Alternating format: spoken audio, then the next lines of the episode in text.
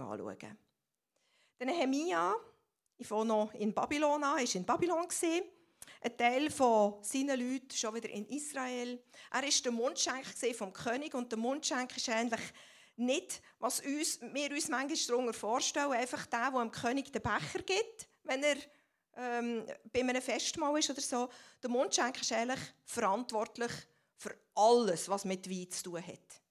Vom Rebberg, über die Pflege vom Rebberg, über das Kälteren, über das Lorifen, Fass und so weiter, bis hin, dass der Wein in genügender Menge, in guter Qualität im Weinkauer vom König eingelagert wird.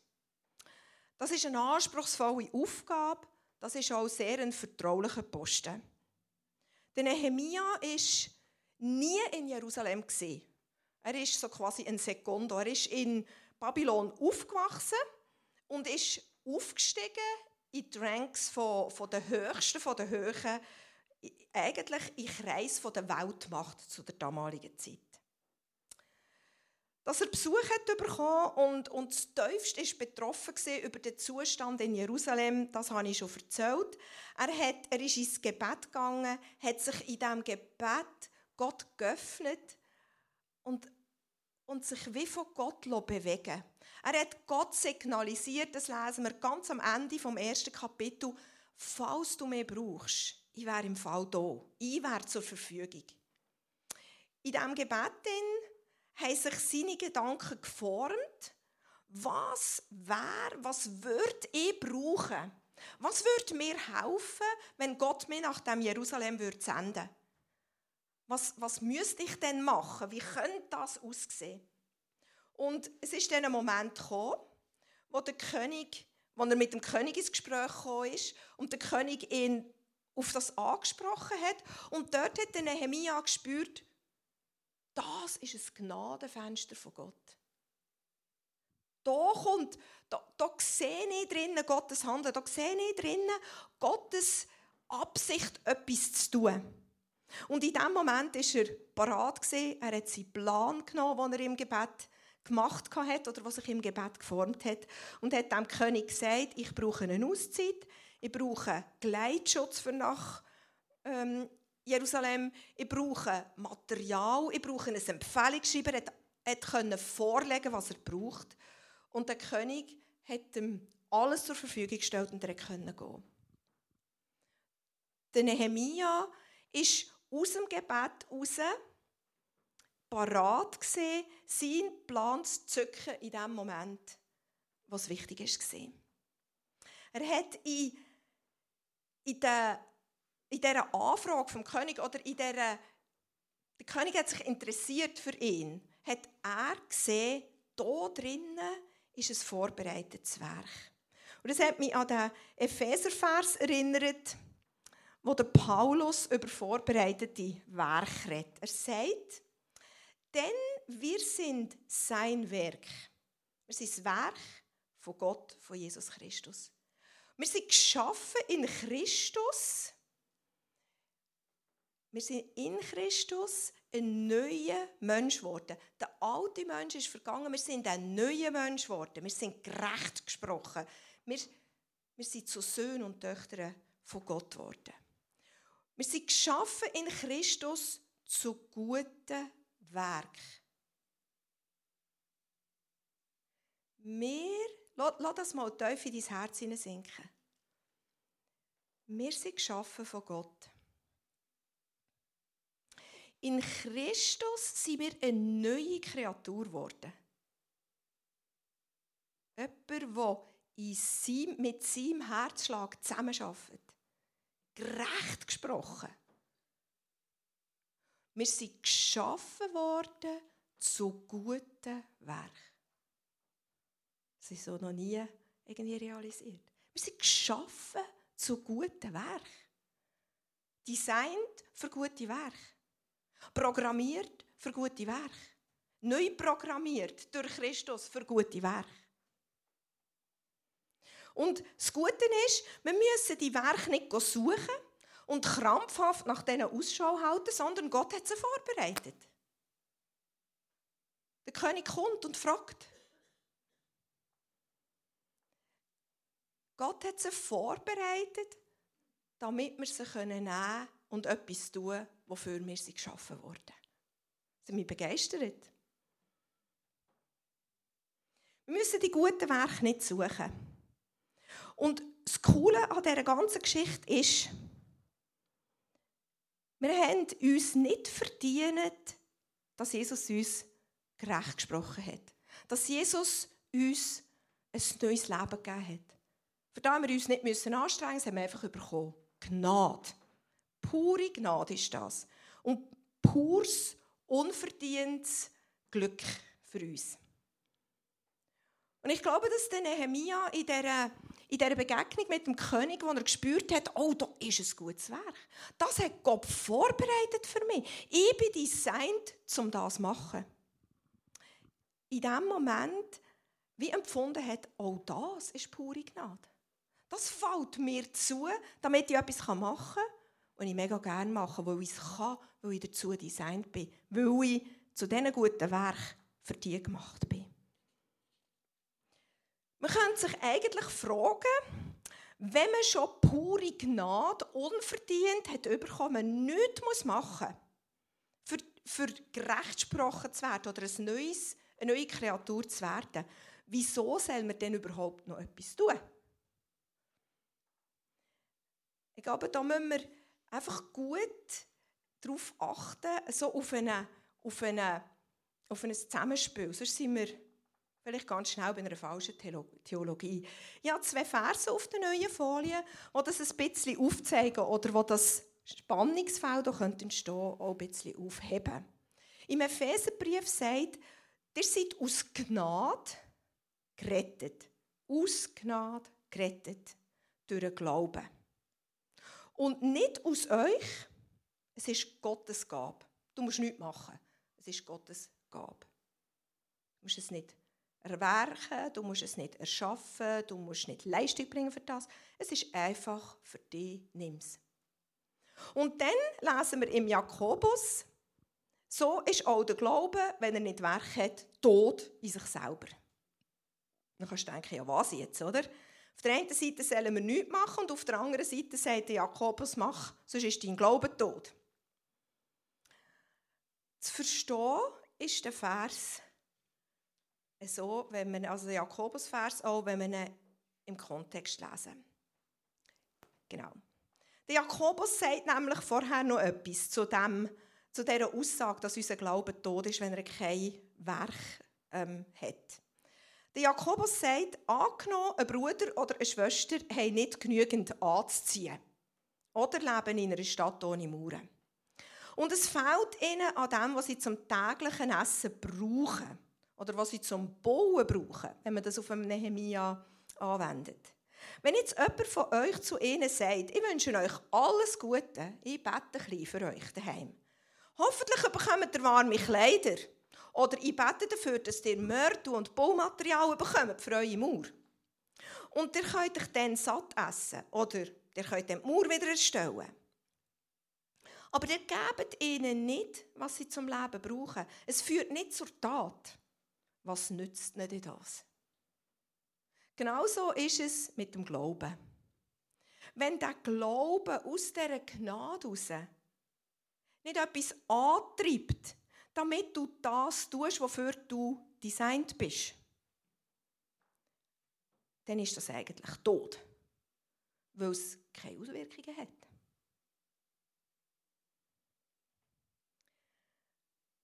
Aus dieser erlebten Gnade heraus fließen Werke. Die Werke fließen nicht für Gnade, sondern aus der Gnade und aus dem Glauben. Gut, jetzt gehen wir wieder zurück zum Nehemia. Warum soll der eigentlich eine Stadtmauer bauen? Das ist ja eigentlich noch eine gute Frage, oder? Stadtmauern, die schützen und Stadtmauern, die trennen. Wir sehen das am Beispiel von unseren eigenen Häusern. Unsere Häuser haben Mauern, die schützen uns vor Wind und Regen. Da bleibt draussen. Sie schützen uns vielleicht auch vor unerwünschten Blicken. Dort innen ist Privatsphäre. Schützen uns vor, ähm, ja, schützen uns vor Blicken, vor, vor Übergriff. Mauern haben das Überleben gesichert von einer Stadt in sehr vielerlei Hinsicht. Der Schutz ist darin bestanden, dass jede, jeder, der die Stadt betreten hat, der hätte mal durch ein Tor durch müssen. Den hat man gesehen. Und wenn der am Oben nicht raus ist, hat man das gewusst. Wenn jetzt jemand in die Stadt reingekommen ist, wo man wo unerwünscht war, dann hat man ganz sicher dafür gesorgt, dass der jetzt Nacht wieder draußen war. Auf der Stadtmauer hat es Wächter, die haben rausgeschaut, die haben gesehen, wenn ein Bote kommt, weit bevor es die Leute in der Stadt gesehen haben. Und er hat auch gesehen, wenn eine Armee angreifen will, und man sich organisieren Eine Stadt ohne Mauern ist eine Stadt in Schand. Man könnte das vielleicht vergleichen wie ein Mensch ohne Kleider. Es war eine nackte Stadt. Diesen Schutz den hat Jerusalem schon lange nicht mehr geboten. Und es hat nur noch wenige Bewohner gehabt, die in der Stadt leben wollten, weil genau der Schutz gefällt hat. Und man hat es vorgezogen, in den umliegenden Dörfern und in der umliegenden Gegend zu wohnen. Ähm, und das hat dann auch dazu geführt, dass sich die Leute sehr stark mit diesen heidnischen Völkern ringsum eingeladen und dass Kultur und Religion und alles ist so verwässert war. Alles ein bisschen durcheinander gemixt. Jerusalem, wo einisch ist das Zentrum von der religiösen und von der kulturellen Welt, ist eigentlich sehr verwässert und, und hat sich mega angeglichen an allem, an allen Völkern und allen ähm, ethischen Vorstellungen der Völker ringsum. Die Identität war eigentlich am Boden der Juden und Gottes Gegenwart nicht mehr da. Innerhalb von diesen Mauern von Jerusalem hätte eigentlich Gottes Wert gelebt und geschützt werden. Das ist nicht mehr so. Wir hören hier von den Mauern von Jerusalem, von den physischen Mauern von Jerusalem und was die für eine physische Aufgabe haben. Wenn wir probieren, den Nehemia in unsere Zeit zu nehmen und zu schauen, was bedeutet das für uns, dann könnten wir von Herzensmauern reden, die wir brauchen. Herzensmauern, die schützen und die trennen. Wenn Herzensmauern von uns abgerissen sind, dann hat eigentlich der Find freien Zutritt zu unserem Herz. Er kann uns Lügen angeben bezüglich unserer Identität. Er kann ähm, fremde Lehren oder fremde Ideologien haben Zutritt und wir merken es vielleicht nicht einmal. Da könnte zum Beispiel Humanismus sein, Materialismus, Individualismus, Genderismus, da gibt es noch ganz viel. All diese Einflüsse, die hier reinkommen, die unsere Identität angreifen oder unsere, uns, uns Ideologien von irgendwoher bringen, die verwässern im Grunde genommen das Bild, das wir von Gott oder von Jesus Christus haben. Die verwässern die, die, den klaren Blick, wer Jesus ist, den klaren Blick, ähm, was die Pläne von Jesus sind. Und ich glaube, damit wir können vorbereitete Werke tun müssen wir Gott kennen, müssen wir wissen, wie er ist. Und es ist wichtig, dass wir Herzensmauern aufgestellt haben, wo das Bild von Christus in uns innen bewahren und schützen. Der Vers aus dem Matthäus 2, 3 der redet von dem. Der Johannes der Täufer sagt nämlich, tut Buß, weil das Himmelreich ist näher hergekommen. Und Buß tun hat etwas zu tun mit Denken ändern. Nicht mehr gemäss der Welt denken, sondern gemäss Jesus Christus denken.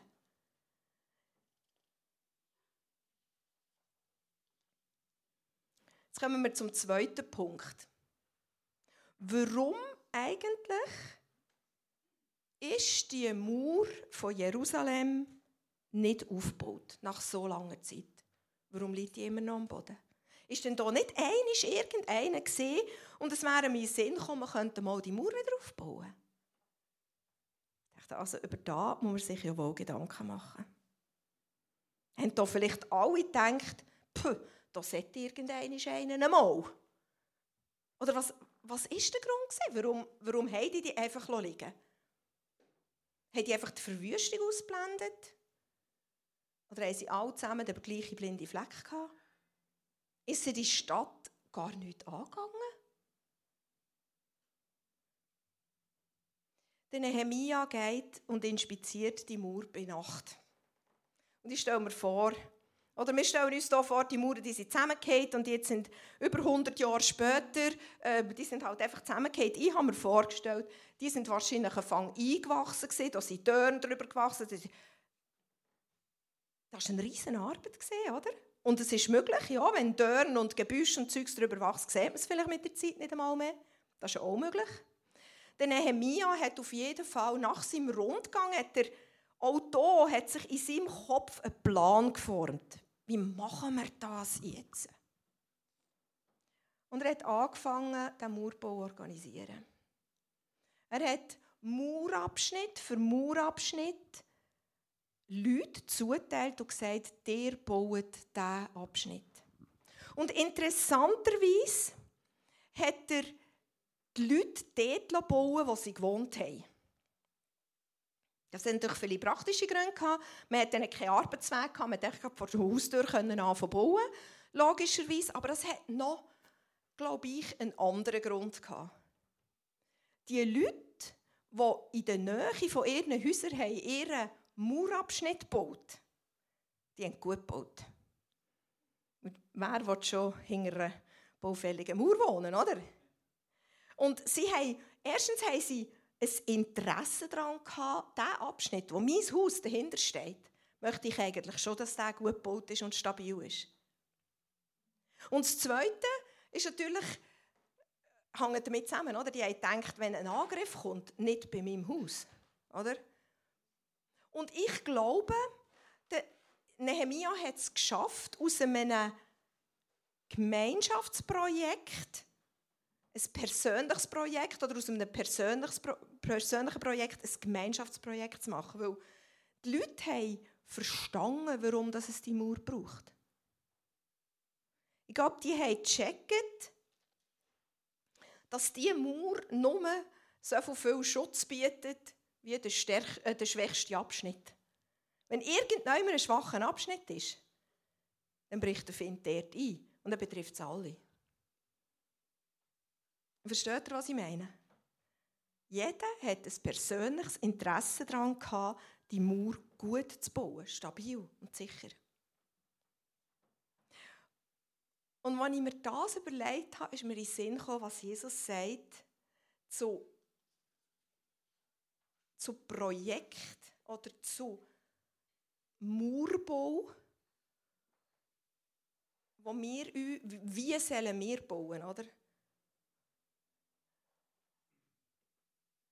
Könnte man die nächste Folie nehmen? Genau. Er redet vom Mietling und von Teilhaber. Er sagt, der gute Hirt, der lässt sein Leben für die Schafe.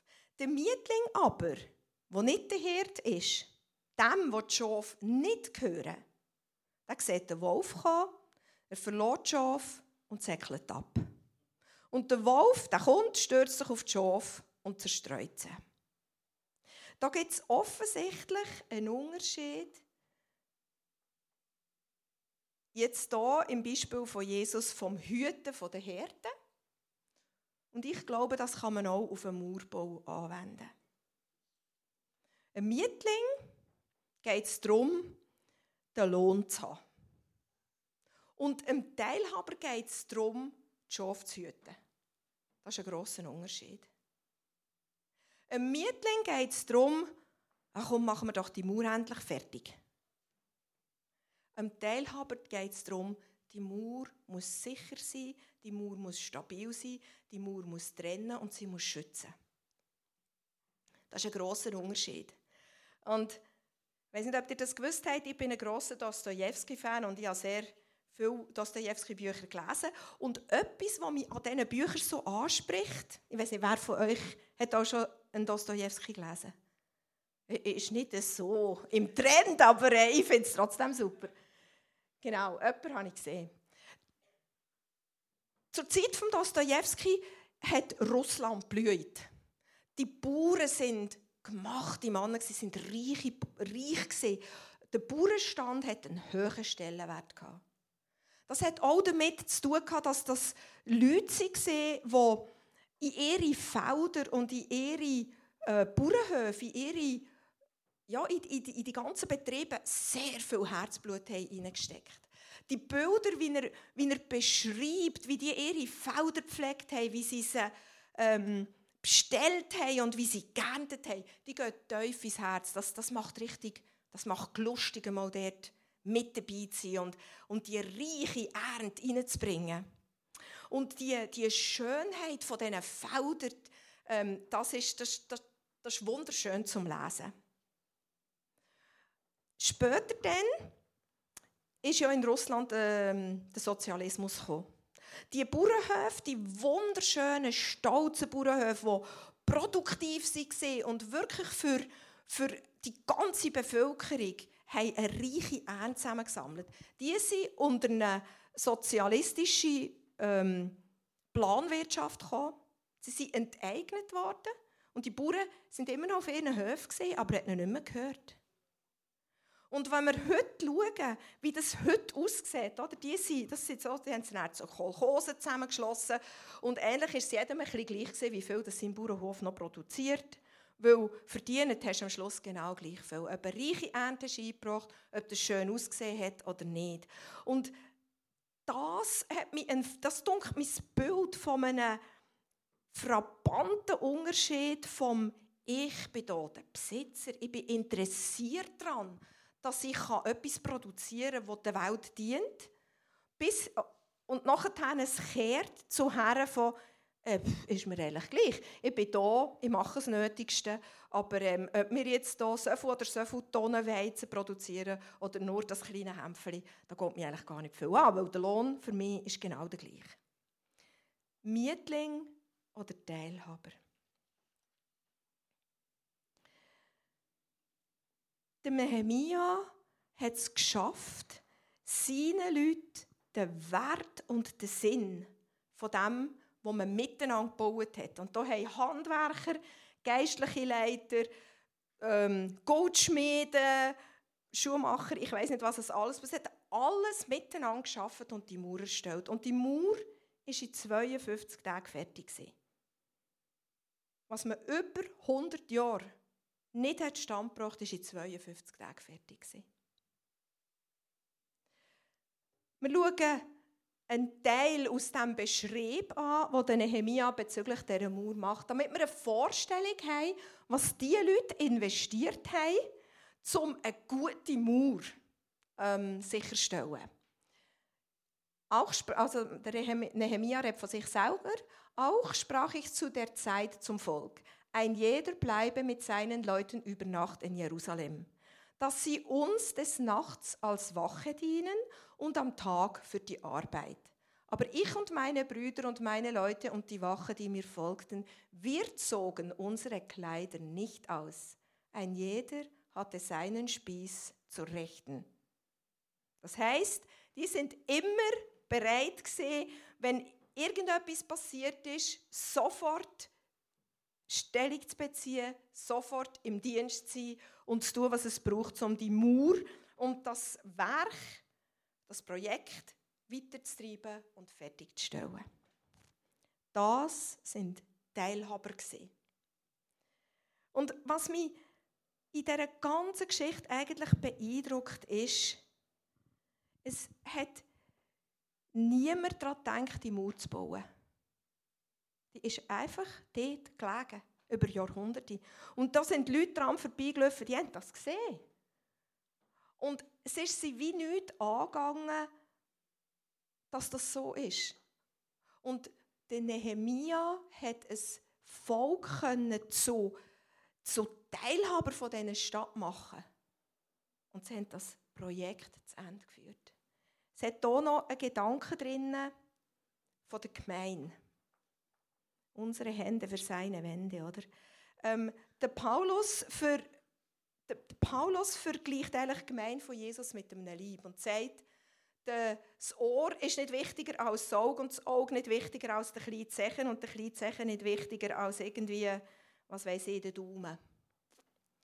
Und in, dieser, in diesem Bau von dieser Stadtmauer sehe ich das eigentlich auch. Jeder ist gleichwertig und jeder arbeitet am gleichen Projekt. Und wenn es dem Finger nicht gut geht, dann leidet der Kleinzechen mit.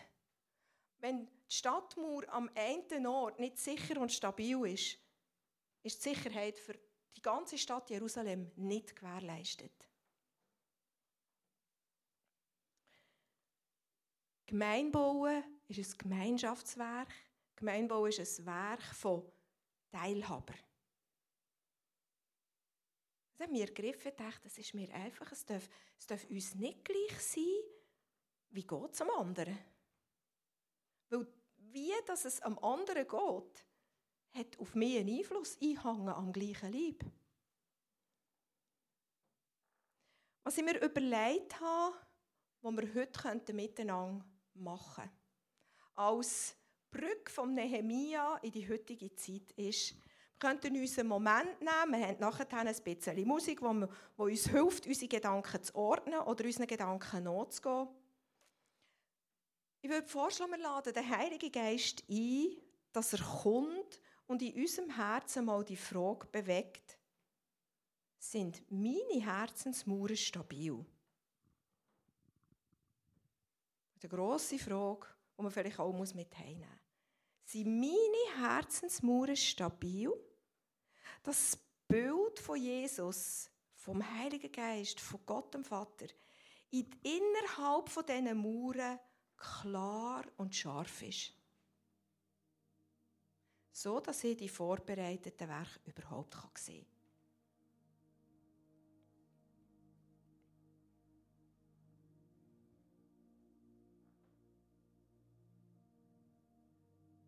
Brauche ich es, dass mein Denken wieder in Übereinstimmung kommt mit dem Himmelreich. Reflektiert das einmal. Oder fang mal damit an.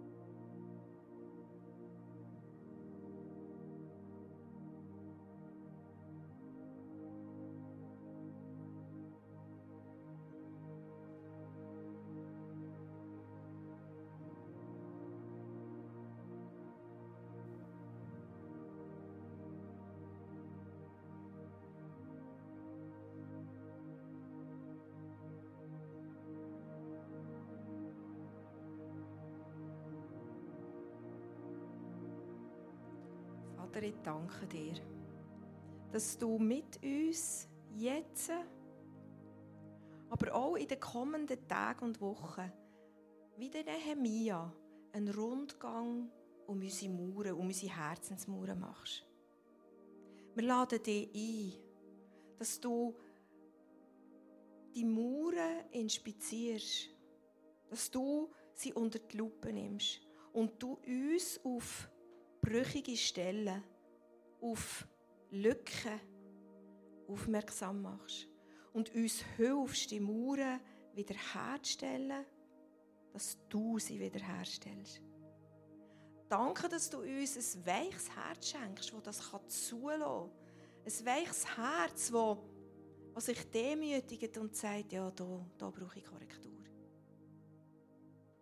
Da habe ich mich irgendwo in, eine, in ein Denken mit hineinnehmen, das gar nicht mit dir übereinstimmt. Danke, Vater, dass du uns hier zu Hilfe kommst. Und der nächste Gedanke, wo wir vielleicht auch einen Moment Zeit brauchen, Gemeinde ist unser Daheim. Unser Jerusalem. Die Gemeinde, Gemeinde ist sein Lieb. Und der Lieb ist wie die Stadtmauer von Jerusalem. Ist eigentlich nur so stark wie das schwächste Glied oder wie der schwächste Abschnitt.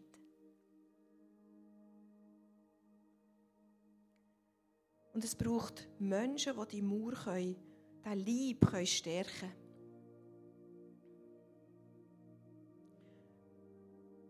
Und ich wäre, würde mich mega freuen, wenn wir uns einen Moment nehmen den Heiligen Geist einladen und fragen, gibt es etwas, ein Wort, ein Bibelvers, ein Wort von Ermutigung oder von Erkenntnis, das ich jetzt teilen könnte, um diesen Lieb zu stärken. Nimm dir ein paar Minuten Zeit, studiere nicht zu lang. Wenn du etwas aufs Herz bekommst, dann komm es doch teilen. Mal, wenn wir parat sind, zum zu hören, was Gott hier drin redet und was er jetzt sagt, was er für heute und jetzt für uns zu sagen hat.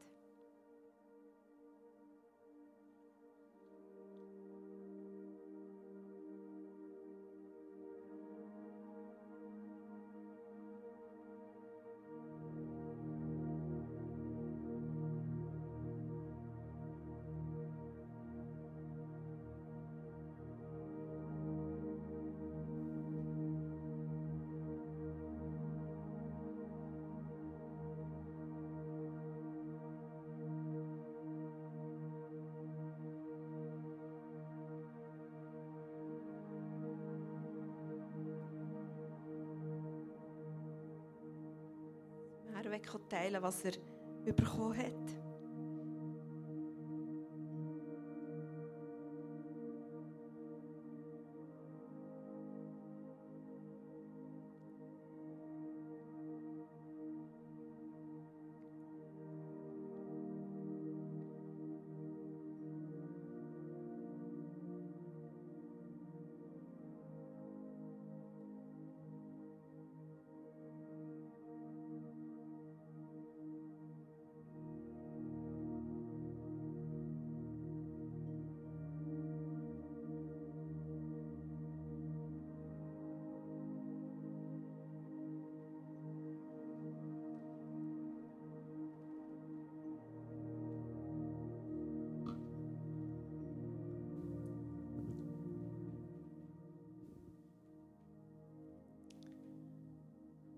Der Vers in Sinn gekommen, es eben von dem heißt im 1. Petrus 2,5 Lasst euch selbst als lebendige Steine in das Haus einfügen, das von Gott erbaut wird und von seinem Geist erfüllt ist. Ja, ich danke dir, Herr, dass wir deine lebendigen Steine dürfen sein. Und Heiliger Geist, ich bitte dich, dass du uns willige Herzen gibst, dass du uns formen kannst, dass wir einfach einmalig in das Haus, in dein Haus hineinpassen, dort, wo du uns einsetzen willst. Dass wir machen, was du sagst, weil das einfach das Beste ist für dich. Und also zu deiner Ehre und aber auch das Beste für uns. Ja, danke, Jesus. Danke, dass wir dürfen lebendige Steine sein Eingefügt in ein unvergängliches Haus.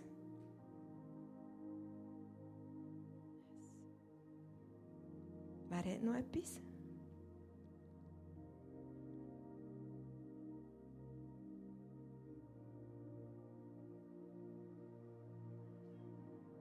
Hatte einen Gedanken noch, wo Jesus sagt, meine Gemeinde, die wird nicht umkommen oder die, kann man, die wird nicht überwunden werden.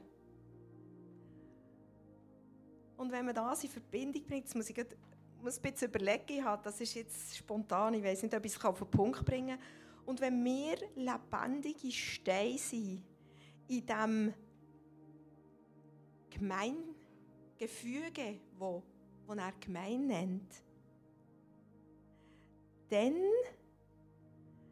sind wir gemacht für das gute Werk. Wir sind so designt, designt dass wir in das Gefüge hineinpassen, in das Gemeinsgebäude hineinpassen und gute Werke tun können, die in seinem Sinn sind, die einfach Strahlkraft haben. Wenn Salz nicht mehr salzt, für was ist es wert? Wenn das Licht nicht mehr leuchtet, für was ist es denn wert? Und er hat uns so designt, dass wir das sind. Und dass wir die, die Kraft haben zum Salzen und zum Scheinen. Und seine Gemeinde kann nicht überwunden werden, weil seine Kraft da drinnen ist. Es sind ganz viele Gedanken in einem. Aber ich danke dir, Jesus, dass du für die Gemeinde bist. Und dass du dich entschieden hast, deine Gemeinde mit Menschen zu bauen, mit lebendigen Steinen. Ich danke dir, dass, dass du uns gemacht hast, designt hast, dass wir dafür ähm, hergestellt worden sind, um deine guten Werke zu tun. Und ich lade dich ein, dass du sie zeigst. Dass du sie uns zeigst. Dass wir drüber stolpern. Dass wir sie erkennen.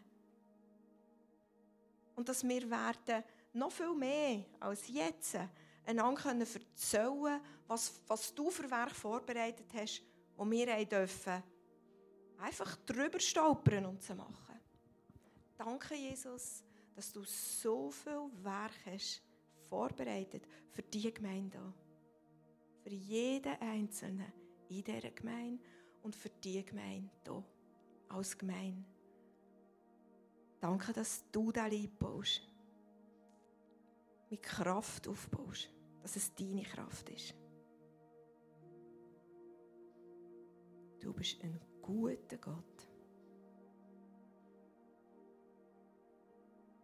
Gibt es noch Gedanken, die jemand noch teilen möchte? Dann würden wir diesen Teil dann abschließen. Markus, gut.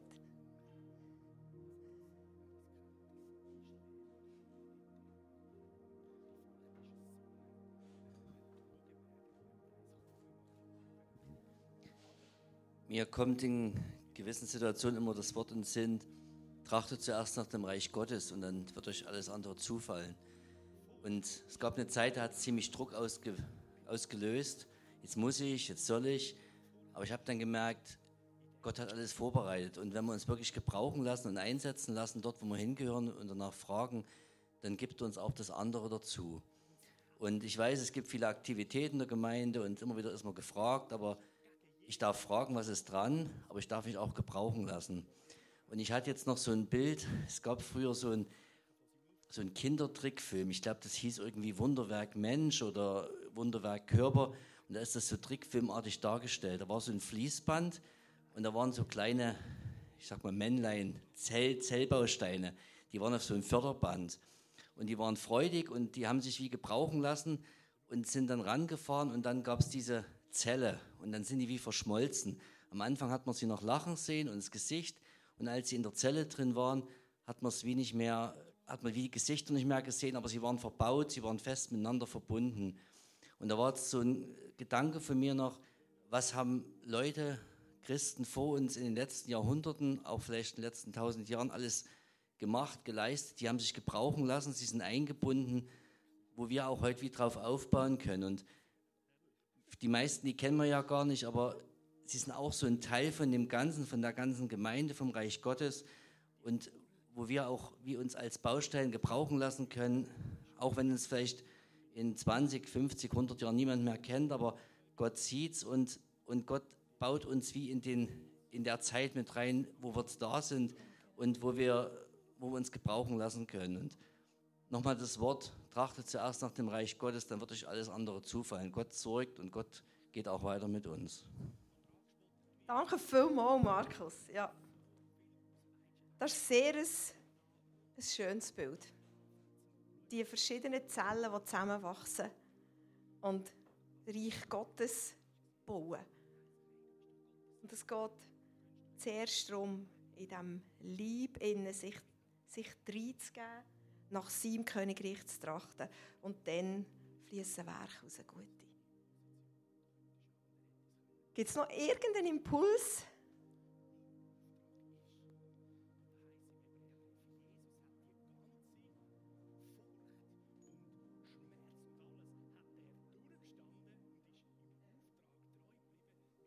Gott sagt wirklich, ich bin die Wahrheit und das Leben und ich habe so ein starkes Bild gehabt, und zwar, wenn wir an seiner Quelle anzapfen, dann äh, kommt so ein starker Strahl durch uns und so das Leben fließt und es ist einfach etwas, wo ja, wir nicht mehr so gut können kontrollieren aber auch nicht müssen kontrollieren aber wir müssen offen sein dafür, dass es kann durch uns durchfließen und durch uns durchströmen Danke vielmals, Sarah. Er ist der Weinstock und wir sind die Reben. Kommt mir auch noch zu, zu dem in Sinn. Danke, Jesus, dass du der Lebensspender bist. Danke, dass wir dürfen an, dir, an deinem Lebensstrom hängen, von deinem Lebensstrom ziehen und dass der weitergeht, dass der über uns rausgeht, dass der andere Menschen erreicht, dass der zu guten Werk führt. Danke, Jesus.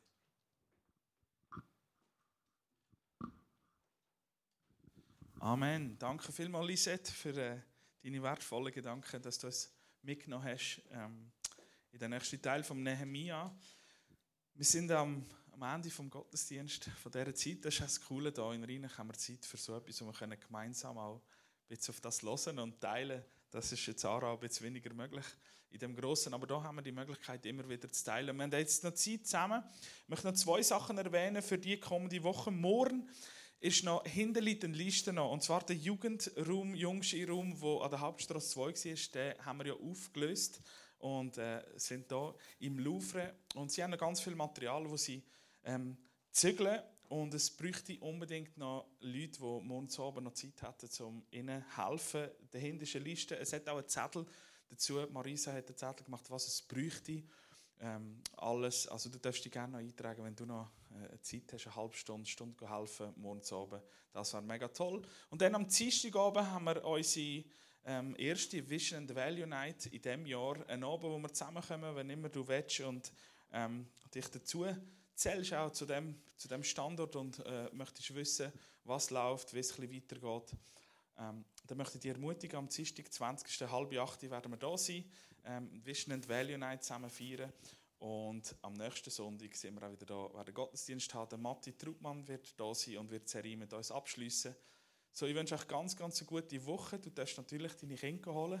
Wenn du Kinder da hast, darfst du auch noch ganz herzlich da bleiben und etwas mit uns essen, Gemeinschaft teilen. Und ich wünsche dir eine gesegnete Zeit. Nimm die Gedanken von der Lisette mit. Ähm, schön bist du ein Teilhaber von dem Ganzen und nicht irgendwie wünsche euch ganz, ganz eine gute Woche. Sind gesegnet. Tschüss zusammen.